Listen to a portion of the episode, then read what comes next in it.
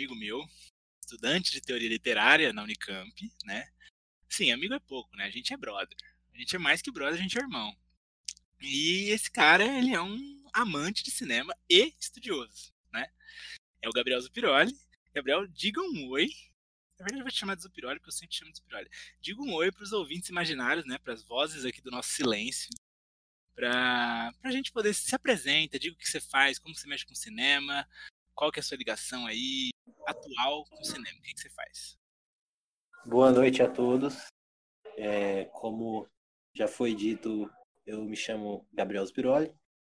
Eu não tenho nenhuma relação formal com cinema.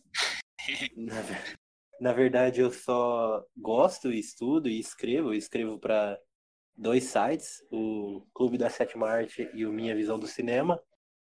E eu fui convidado aqui pelo meu queridíssimo amigo de seis, sete anos, não lembro, para a gente estrear esse episódio para as quatro ou cinco pessoas que forem ouvir. Isso, eu acho que eu acho que você deu o tom da coisa. É gente amadora para coisa amadora. É o mínimo que eu espero. Entendeu? Mano, e a gente vai falar de cinema hoje. Como eu te, te falei aqui antes pelo zap. Mas você estuda literatura. E aí eu queria saber, tem alguma coisa a ver com a outra? Ah, começou bem. tem, tem, tem e não tem. Eu estudo literatura porque eu sou iludido e eu eu gosto de cinema porque eu gosto, na falta de um norte para a vida, eu prefiro ter dois e não ser bom em nenhum. É aquela é, é uma boa história, Pode falar. É uma boa história. Aquela história do pato, né, que faz tudo, mas não faz nada, na verdade, né? Faz tudo meio Exatamente. Exatamente. Você tem artigo da faculdade para fazer, mas não tem. Aí você tem crítica de cinema para escrever, mas também não escreve. Então você tem duas coisas para fazer e não faz nada. É basicamente isso. É isso. É, eu vou fazer uma. Para fazer essa abertura, eu vou fazer três perguntas que, assim. Pergunta de psicólogo. De, de, jogar na lata, assim, e você vai ter que me dar uma resposta. Na verdade, três respostas, eu quero que você destrinche. Vamos destrinchar, a gente tá destrinchando. A primeira pergunta é, Beleza. é: que é estudar cinema? Tá, o que é estudar cinema? Estudar cinema, você vai.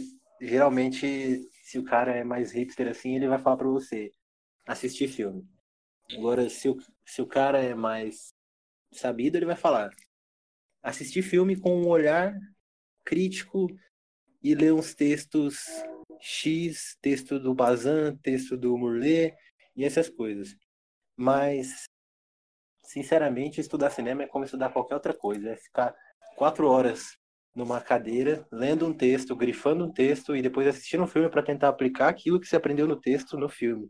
Geralmente é frustrante porque quando você vai assistir um filme que é digno de se estudar, é um filme extremamente chato e que você não está acostumado com coisas assim, sabe? Então você fica se sentindo um bosta porque você não entende o filme e você se frustra porque você não consegue aplicar a teoria. É, isso é um pouco do estudar cinema, eu acho.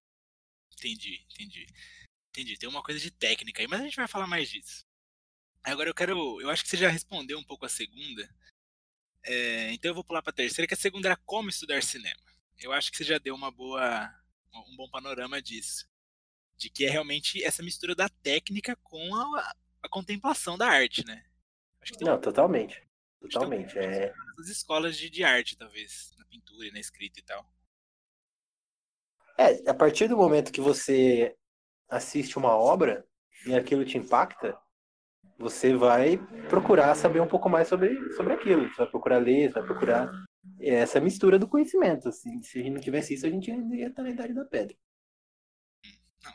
Aí, aí você me colocou numa situação que eu tenho que concordar. É isso aí. Então eu vou te fazer a última das três perguntas. Por que estudar cinema? Por que estudar cinema? Eu acho que isso depende para quem você pergunta. E como você pergunta para mim, eu diria que porque cinema, querendo ou não, é a grande arte do século XX, é a arte que todo mundo assiste, é a arte que controla as massas e é a arte com mais inovação nos últimos tempos. Então, já que ninguém lê hoje em dia e todo mundo vê filme, ainda que veja pela metade, veja mexendo no celular, então vamos estudar alguma coisa que todo mundo faz. Já que é uma coisa que atinge tantas pessoas em tantos níveis diferentes hoje em dia, sabe? Achei isso, achei isso curioso. É, como que você, você enxerga, depois de estudar a coisa, o impacto dela no dia a dia? Assim? O, que, que, você, o que, que você olha para a prática, assim, cotidiano, e fala: Isso aqui tem cinema, ou isso aqui o cinema construiu? Cara, a, falar, acho que, assim, falar a verdade, a maior vantagem de estudar cinema é que quando você assiste filme com alguém que não conhece de cinema, você consegue mostrar que você é inteligente. Oh, gostei disso. é só isso. Não, mas brincadeira à parte, é, sei lá, é, é porque eu, na verdade você só faz as coisas porque você gosta, né? Então eu gosto de ver filme, eu me sinto bem, então eu estudo para poder assistir mais filme e entender mais. Aí você assiste, quanto mais você estuda, mais você vai avançando no nível de filme que você assiste sem se sentir burro. E aí todo essa, esse negócio assim, você se sente útil. Eu, mas é uma pergunta que vai, na verdade, está questionando minhas próprias bases. Eu não sei porque que no, no, no, no fundo eu estudo isso. Hum, eu acho que é uma pergunta que a galera da humanidade tem feito cada vez mais, né? E diga-se de passagem, a maioria das pessoas não está encontrando uma resposta. Talvez o governo também não tenha encontrado, e por isso que a gente está fechando bolsa atrás de bolsa e a gente está tomando no nosso cu, né? Essa é a verdade. a gente está sendo fechado porque parece não ter utilidade prática. Mas eu acho que, que tem, cara. Eu acho que tem. Deve ter um rolê de ritmo, de, de construção de imagem, do, do, visual, da estética visual, né? Eu acho que o cinema hoje ele, ele dita regras de coisas assim que acho que inconscientemente a gente acabou absorvendo, sabe? Eu vejo às vezes os stories no, no Instagram e a galera faz cortes depois de algumas algumas, enfim, sabe, de alguma cena, de alguma, algum movimento, o cachorro fez isso, o cachorrinho fez aquilo, você dá uma piscada e você corta para rolar essa, essa quebra de expectativa, sabe, para rolar essa eu acho que isso é internalizado da mídia que cara, de um jeito ou de outro. Não, sem dúvida, sem dúvida. Cinema não é só o filme que você assiste na e paga 15 reais a meia para assistir, não. Pelo tipo, tipo, isso reflete isso reflete em propaganda, em, em, mídia de massa. Cinema é uma forma de controle como qualquer outra arte apropriada pelo capitalismo. Cinema é uma forma de emprego quando você trabalha com propaganda e comercial. Cinema é uma forma de, de arte de preencher o tempo vazio que você tem tentando sentir alguma coisa boa assistindo um filme. Cinema, velho, tá em, querendo ou não, por isso é, é o que eu que liga com a outra pergunta que eu falei do cinema ser a arte do século XX e agora se estendendo para o século XXI. Porque, querendo ou não, os vídeos que a gente vê na, na internet, tudo deriva disso, deriva de filmar algo, de transformar a imagem em movimento. Então, isso que você falou do TikTok, do, do story do Instagram, assim, tudo isso vem do cinema e tudo isso talvez até seja cinema, mas essa é uma pergunta que eu acho meio difícil de responder. Hum. Não, faz, faz sentido. Eu acho que nem, nem a, gente, a gente nem tem essa resposta, assim, a não ser que a gente acaba inferindo algumas coisas a partir de uns estudos pouco amostrais, assim, sabe? A gente não conseguiria avaliar esse impacto, porque é, é experiência estética, né? Estética técnica e que, querendo ou não, isso daí vai construir uma subjetividade, uma nova noção de subjetividade. Mas você fez uma pergunta, você fez uma colocação, na verdade, muito interessante. Você falou que tem a ver com capital. E eu queria compreender qual a relação do cinema com o capital, considerando que você é um cara que estudou mais cinema e mais marketing do que eu. Então, eu queria saber como é que você vê isso. Tem um rolê todo da teoria do Walter Benjamin e tudo mais. Mas enfim, não, não, não precisam, a gente não precisa se aprofundar na, nas grandes questões teóricas. Eu quero saber como você vê essa relação e se você acha que isso é prejudicial, se é natural, se é reversível. Olha, é... é assim, aqui eu vou estar adotando uma posição bem específica, mas do meu ponto de vista, tudo que é criado no capitalismo é passível de ser apropriado. Então, o cinema não deixou de ser uma dessas formas. Ela é criada no fim do século XIX com um intuito puramente experimental E logo nos anos 1910, 1920, ela já é apropriada e em prol de uma indústria. Você tem a criação de uma indústria, indústria cinematográfica que produz filmes para conseguir um retorno financeiro de volta. É, você coloca o cinema no espectro do lazer, sabe? Assim como assistir uma partida de futebol e pagar o ingresso. A questão, cara, a questão é que eu acho sinceramente que as imagens ela têm um poder muito as imagens com som e movimento elas, têm um, elas têm um poder muito maior de ilusão de realidade e de, de apreensão do espectador. É, por isso elas, elas são utilizadas com muito mais ênfase para a criação de fins, de ideologia, do que, por exemplo, a literatura. Você pega assim, a, a, porque querendo ou não, o cinema tem essa. Ele captura o real, a realidade, transforma, é, captura o real, transforma em imagem e te vende como uma cópia do real. Tanto que a maioria dos filmes Hollywood, etc., eles são montados de uma maneira que a gente não sinta que a gente está vendo um filme. as cenas, elas são montadas assim, você assiste e você fica imerso no filme. Essa sensação de imersão, essa é a maior ilusão que o cinema dá, a imagem em movimento. Que você sente que você está na realidade. E isso é muito mais fácil de ser apropriado para a gente vender uma ideologia do que a literatura, que a pessoa lê pausa a hora que ela quiser. Estamos vivendo na Matrix? Piroli? Não, eu não acredito em Matrix. Não. acredito só que o ser humano tá passando pelas coisas que ele mesmo construiu e não tem essa de Matrix. Isso aí é delírio. Muito bom. Mas você acha que seria possível a gente ser iludido a ponto de perder a noção da realidade? Bom, eu acho que sim, né? O dia a dia tá aí. A gente se iludindo que a gente pode ficar rico um dia quando não pode. Então, eu acho que as imagens têm esse poder tanto quanto qualquer outra, outro símbolo. Você me lembrou de uma. O Merleau-Ponty fala muito disso, assim, no começo da filosofia dele, ele fala que ele tem um rolê desse de, de valorizar o corpo como se fosse a última a última unidade possível de redução, assim, no começo, pelo menos, né? E esse rolê do corpo com o mundo. E ele vai dizer que a gente não é iludido nunca. Porque se a gente fosse, a gente não deixaria. A gente não conseguiria apreender essa, essa aparição da ilusão, sabe? De, de compreender que há uma ilusão. Que há uma coisa que está enganando a gente, sabe? Mas eu acho que faz sentido, num sentido.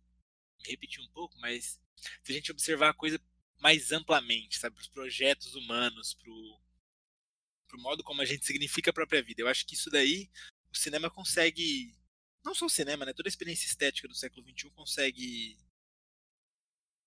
consegue reconstruir, modificar, ou sabe, aquela coisa meio 1984 com Aldous, Huxley, não sei falar esse nome, mas que todo mundo já citou, saca? Mas aí o Merleau-Ponty vai dizer que ainda assim a gente volta para uma unidade que, que, vai falar pra gente, não, firma o pé no chão aí, que se você tá firmando quer dizer que você tem pé, quer dizer que tem chão, tá ligado? E então, alguma coisa aí dentro você consegue. Mas eu não sei o quanto isso é realmente possível. Isso é muito Black Mirror, cara. Isso é muito Black Mirror. Bom, quem sou eu para discordar do Merleau-Ponty, né? Não, nem eu, nem longe de mim. Mas, mas eu acho que, eu não sei, eu não, não conheço muito a literatura dele, não, acho que eu nunca li mais do que alguns parágrafos, mas é, isso me soa como uma quando você fala das experiências estéticas do século XXI, reforçando essa questão corpórea como uma espécie de refúgio contra essa possível alienação, é... na verdade, eu não sei, mas me soa como se essas experiências estéticas só reforçassem essa possibilidade de alienação, assim. Eu acho que é o que o Walter Benjamin fala no, na obra de arte da era, na era da sua reprodutibilidade técnica, né? Você com esse advento da técnica assim, você fica alienado do processo artístico, então você só consegue é, de certa forma, entre aspas, aqui eu falo uma grosseria, quebrar uma ideologia quando você destransforma isso em técnica. Quando você tem um cinema militante, por exemplo, do, de um casal de cineastas franceses, o Jean-Marie Straub e a Danielle Rouillet, que faz um filme artesanal, quase assim, num sentido de artesanato. Mas eu não sei, talvez eu esteja delirando aqui, eu já tô na minha segunda latinha de cerveja, perdão. Qual que é qual que é o limiar que quebraria uma ideologia hoje? E por que que isso é mais, uma, mais um instrumento para manu, manutenção da, da ideologia do capital? Ah, aí você tem várias respostas possíveis. A resposta marxista é a luta de classe. Mas às vezes meu marxismo falha um pouquinho também, eu não tenho certeza. Eu acho que, sei lá, eu acho que a partir do momento que você compreende o que, que resultou na humanidade chegar nesse ponto que a gente está e cria uma obra artística capaz de subverter os processos, como esse cinema militante que eu falei, você desautomatiza o cinema, sabe? Você transforma ele não mais em um, uma ilusão de imagens, e sim você usa as imagens como como metáfora e não mais como símbolo. Você faz uma metáfora para transmitir alguma coisa direta através da linguagem, sem o de espectador. Mas também não sei se eu respondi direito a pergunta. Tem, tem, alguma coisa a ver com quebrar essa noção de ilusão e transformar o próprio cinema numa lente para a realidade, você acha? Totalmente, pelo menos se você parte das ideias que alguns teóricos, tipo o Bazin, tipo o Ismael Xavier, que é um brasileiro foda, é, tem. Você tem dois tipos de cinema. Você tem o cinema que trabalha com uma noção de opacidade e um cinema que trabalha com uma noção de transparência.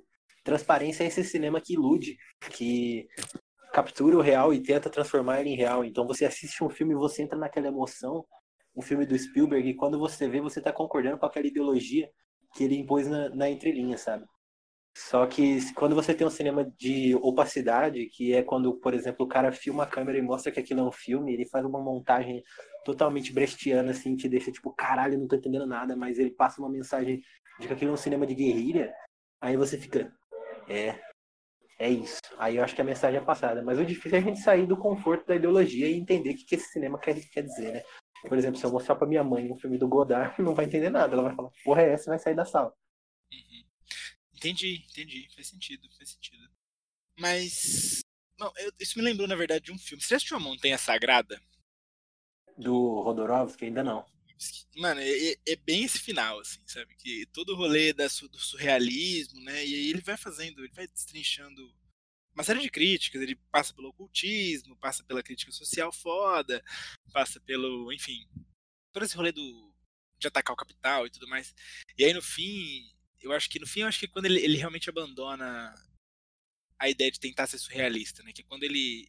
Todos eles chegam lá na Montanha Sagrada e tal, eles sentam, e fica o spoiler aí, foda-se. Não é pelo spoiler que nem alguém vai ter que ver esse filme.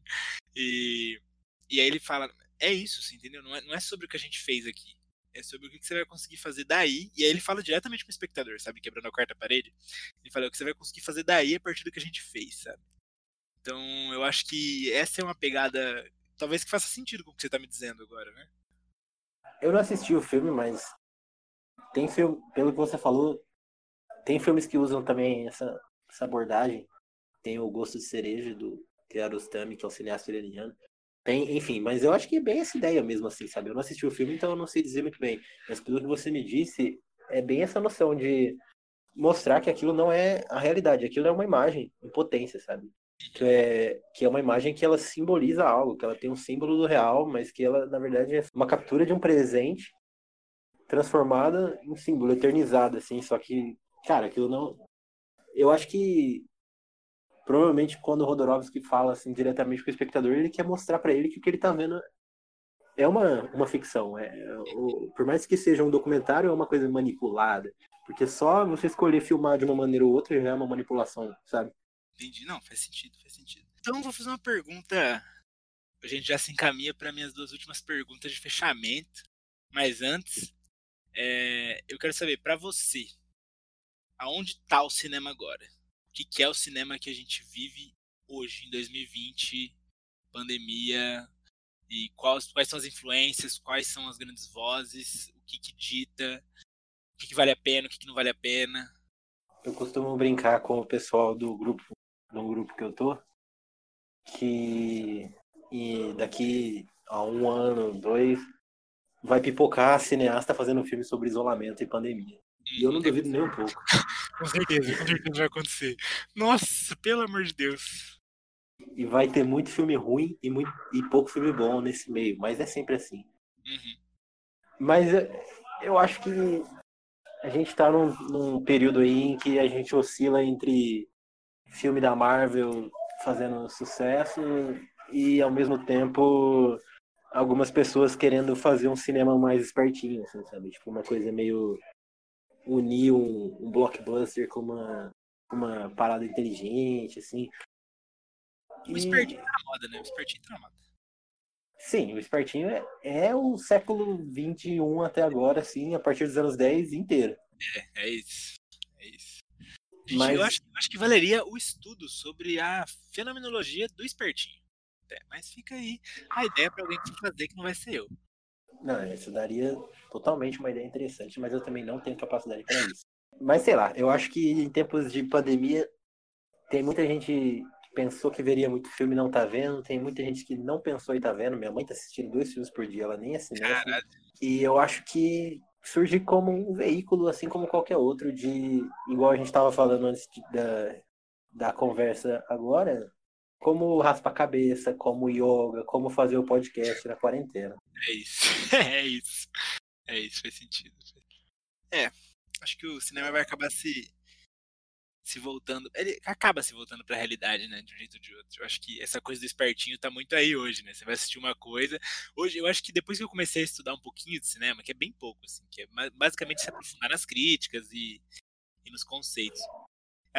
Às vezes eu vejo um filme que um amigo meu fala, nossa, esse filme aqui é muito cabeça, não sei o que, eu olho e falo, eu entendo qual que é a fita, mas é a mesma lógica do não, não, precisamos falar sobre, sei lá. Midnight Gospel. Midnight Gospel. É isso. É isso. Precisamos. Pessoas de Rick and Morty têm um milhão de QI. Somos nilistas. Exato. Sabe? Somos nilistas. tipo, a porra do Nietzsche já falou isso caralhadas de vezes, já tá lá, não é mais moda, tá ligado? E eu acho que eu acho que isso entra muito nessa visão do cult hoje em dia. Né? Que, que, que é esse cult? Quem que é essa pessoa? Ele não é, ele, ele não é o verdadeiro o verdadeiro estrangeiro, sabe? Ele não é a pessoa que tá fora. Ele tá mais ou menos fora. Ele tá com uns dois, três dedos do pé fora. E ele fala assim, ó, aqui tá frio. Vocês estão aí quentinho, vocês não estão ligados, o mundo é frio. E você fica, mano, tá bom, tá ligado? Mas você não tá completamente fora. Você funciona pra gente ainda.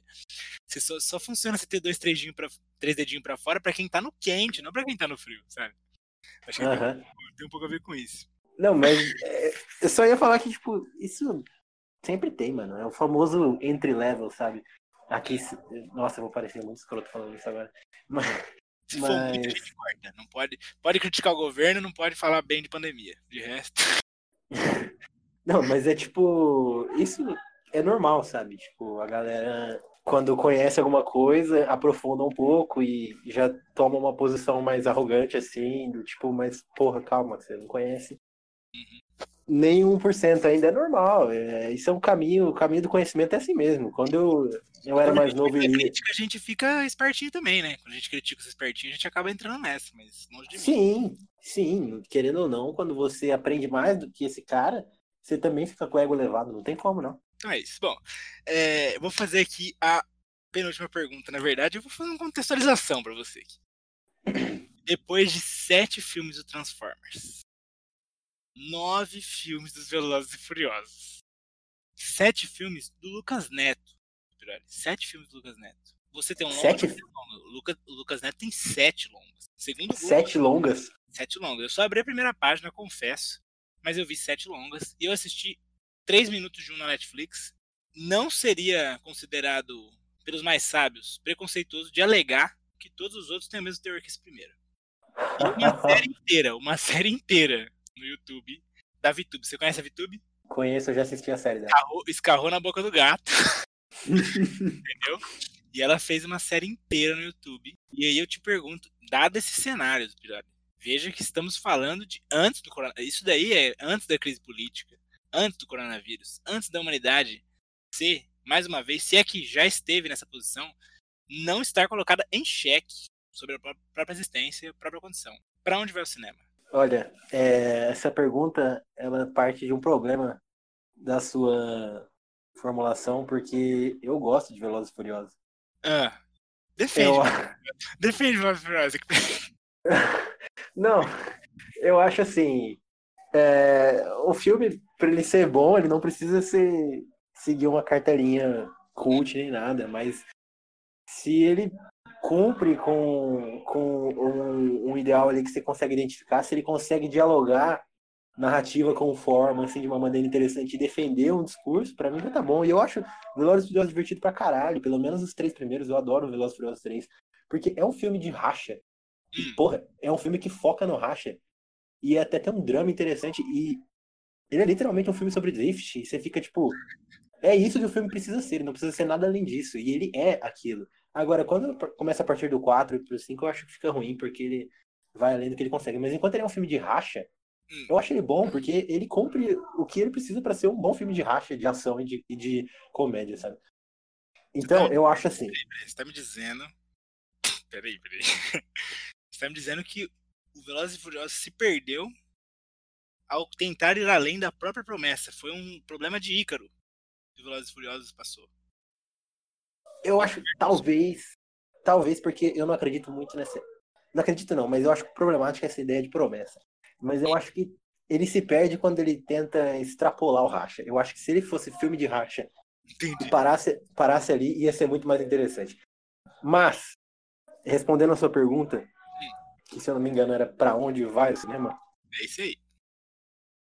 Bom, a gente tem a literatura aí, desde é, Homero, que tem literatura que até hoje é considerada boa e ruim, e sempre teve literatura ruim sendo produzida e sendo apropriada e etc. Bom, mas quem a gente lembra na história é unicamente dos grandes autores. Então eu acho que essa é a resposta para sua pergunta.